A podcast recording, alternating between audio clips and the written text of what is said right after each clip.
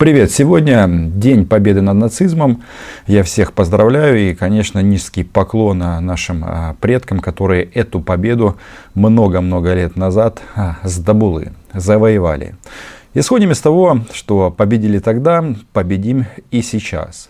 Меня зовут Роман Цымбалюк, я корреспондент агентства Униан в Москве. Подписывайтесь на мой YouTube канал, называем здесь вещи своими именами.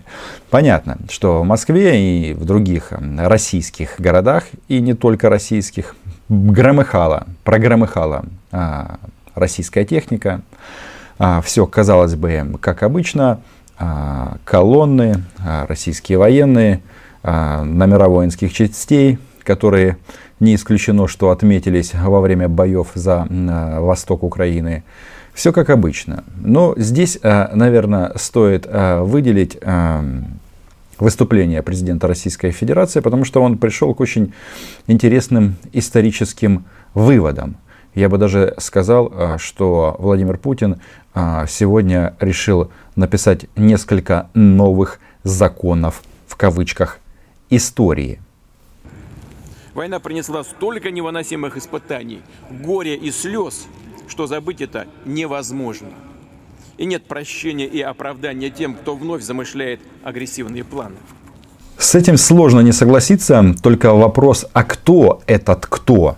кто замышляет агрессивные планы. Потому что смотрим сообщения российских информационных агентств, в частности государственного ТАССа, ТАСС уполномочен заявить. Что мы тут видим? А, военный парад прошел в Донецке. И что еще? А, и в Луганске. Причем а, в Донецке в параде приняло участие а, 76 единиц военной техники и 1600 человек. А в Луганске 100 единиц техники и 2000 человек возникает закономерный вопрос. А чья это техника? Российской Федерации. Так кто же это замышляет? Я не говорю о том, что а, танки громыхали а, и в оккупированном Крыму. Но это еще не все. Почти век отделяет нас от событий, когда в центре Европы наглел и набирал хищную силу чудовищный нацистский зверь. Все циничнее звучали лозунги расового и национального превосходства, антисемитизма и русофобии. С легкостью перечеркивались соглашения, призванные остановить сползание к мировой войне. А кто же это делает сейчас, сегодня, в наши дни? И пиком, как бы Рубиконом, красной линией стал 2014 год, когда Российская Федерация а, делает все, чтобы это сползание продолжалось и продолжалось так, но что мы здесь слышим? Оказывается, вот он же этот э, закон Путина. Оказывается, фашистская Германия, она м, страдала русофобией. Да? Русофобия это э, привзятое или враждебное отношение к России, да? к русским, к россиянам. Ведь э, что мы здесь видим? По сути, Владимир Путин занимается своим любимым делом, сепарированием победы, то есть разделением ее. Мы же помним а, вот эти заявления, а, сказанные им несколько уж десятилетий, простите, Владимир Путин слишком долго у власти, и тут а, такими временными категориями приходится мерить, когда он сказал, что мы бы победили в войне без Украины. Это он отвечал тогда на вопрос байкера-хирурга. Ну вот во, что? Вот смотрите, а, русофобия у них, да? Так, а кто победил в войне? Кто победил в войне? У нас а, есть а, ответ на этот вопрос. И этот, вопрос, и этот ответ дает Владимир Путин на этом же параде. Мы всегда будем помнить, что этот величественный подвиг совершил именно советский народ. В самое трудное время войны, в решающих сражениях, определивших исход борьбы с фашизмом – наш народ был один. Один на многотрудном, героическом и жертвенном пути к победе. Советский народ это что? Это россияне. Советский народ, то есть русские, украинцы, белорусы. А, и далее по списку. А, все народы Советского Союза внесли свой а, вклад в эту победу. а фашистская Германия страдала русофобией. Почему используются такие определения?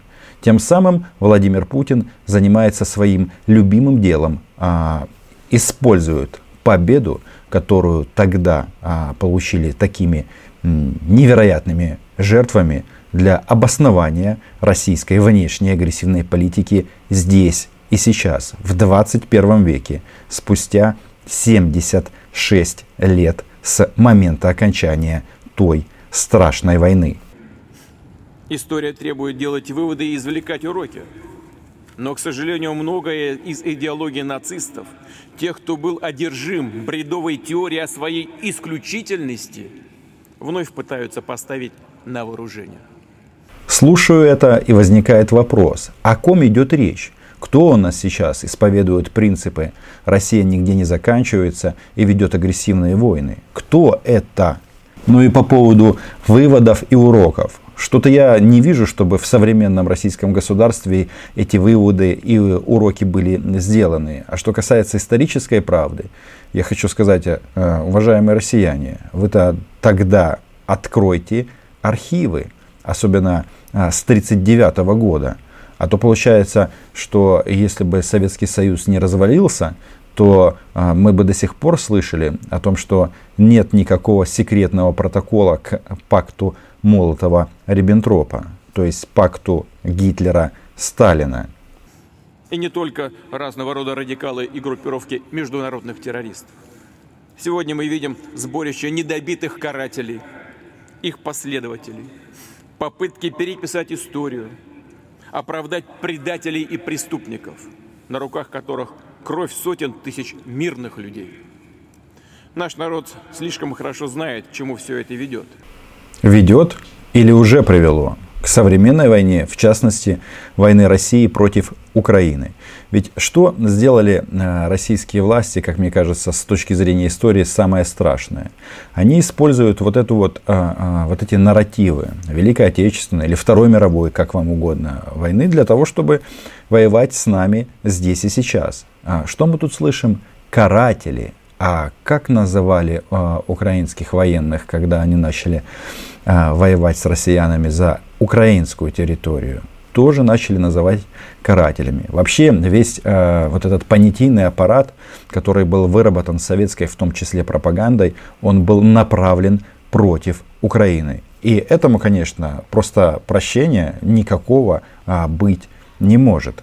Россия последовательно отстаивает международное право, при этом мы будем твердо защищать наши национальные интересы. А вот здесь классический вариант, когда первая часть предложения противоречит второй части предложения. А, отстаивать свои интересы а, как? А, в том числе за пределами международного права. Аннексия Крыма, захват Донбасса. Вот это история у всех на слуху, которая продолжается сейчас. Безопасность нашего народа. Надежные гарантии тому доблестные вооруженные силы России, наследники солдат Победы. Захватившие Крым и часть Донбасса. Единственное, я об этом вчера говорил во время стрима, такого достаточно экстремального. Победа не передается по наследству. И это касается и нас, естественно, украинцев, потому что нам свою победу и изгнание захватчиков с украинской земли еще предстоит достичь. Но вот а, Владимир Владимирович, как обычно, он, а, вещая с этой главной московской трибуны, начинает а, перечислять а, места, где были самые тяжелые бои. Но почему-то сейчас а, слова, которые он произносит, они воспринимаются совсем по-другому. Я почему-то в этом вижу, а, ну, это из области, а, как а, весь, э, вся южная и восточная часть Украины, это Новороссия, и это все было наше. То есть такой же посыл, потому что а, одно дело, когда а, с трибуны об этом говорит Владимир Путин, а другое дело, когда современная российская пропаганда это, а, эти все территории сейчас объявляет своими. И это касается не только Украины. А, выдвигаются территориальные претензии и к Казахстану, и к Беларуси. Ну, у Молдовы, Приднестровья тут все понятно. Кстати, насчет э, Казахстана. Вот недавно я делал видео о якобы восстановлении ядерного статуса Украиной. Там Мария Владимировна очень, Захарова очень много говорила, что ай-яй-яй. Но э, парни в Казахстане эту идею поддержали, причем в контексте того, что ну, раз Украина восстанавливает ядерный статус, то и Казахстан. И это действительно а, в теории справедливо, но практика, понятно, говорит о другом. Так вот, а, давайте вернемся а, к тому, как Владимир Владимирович сейчас говорит о территориях, которые принадлежат другим государствам. Люди всех национальностей, вероисповеданий сражались за каждую пять родной земли. Но немцы страдали исключительно русофобией, как сейчас Российская Федерация страдает украинофобией. За подмосковные поля, карельские скалы и перевалы Кавказа, леса Вязьмы и Новгорода, за берега Балтики и Днепра. Не нравится мне, когда Владимир Владимирович сейчас вспоминает о Днепре. Ой, не нравится. Волжские и Донские степи. Доблесть советских воинов, несгибаемость мирных жителей – увековечены в высоком звании городов-героев Москвы и Ленинграда, Минска и Киева. И тут получается, что победить без Украины, без Беларуси, без других на то время союзных республик было бы сложно или невозможно. И вот сейчас читаю новости уже из Украины, в частности в Одессе, на Аллее Славы. Произошло несколько стычек между участниками пророссийской акции «Бессмертный полк» и полицейскими. Тут вот они кричали «Жуков наш герой» и всякого такого. Фашизм не пройдет. Хотя где сейчас фашизм? Большой-большой вопрос.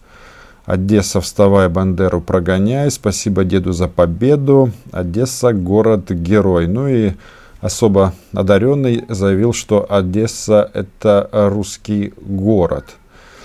Георгиевские ленты и так далее, и так далее. Но эти же люди, это же не про память дедов. Это исключительно акция пророссийских сил, в том числе ОПЗЖ. То есть они действуют четко в фарватере современной России. То есть георгиевские ленты, с которыми атаковали Украину – называя нас карателями, а, нацистами и так далее, и так далее. Вчера многие, наверное, насладились а, прослушкой разговора одного из лидеров ОПЗЖ Виктора Медведчука с российским гауляйтером Денисом Пушилиным. Он там тоже желает ему победы, победы над Украиной. Поэтому просто, мне кажется, в э, сложившейся ситуации очень четко э, нужно разделять, что происходит. Потому что эти люди используют а, историю для достижения сегодняшних политических результатов и, как результат, а, ликвидация украинского государства. А мы этого не допустим. Подписывайтесь на мой YouTube, лайки, репости. Отдельне спасибо патронам і патронесам. Все буде Україна. Чао!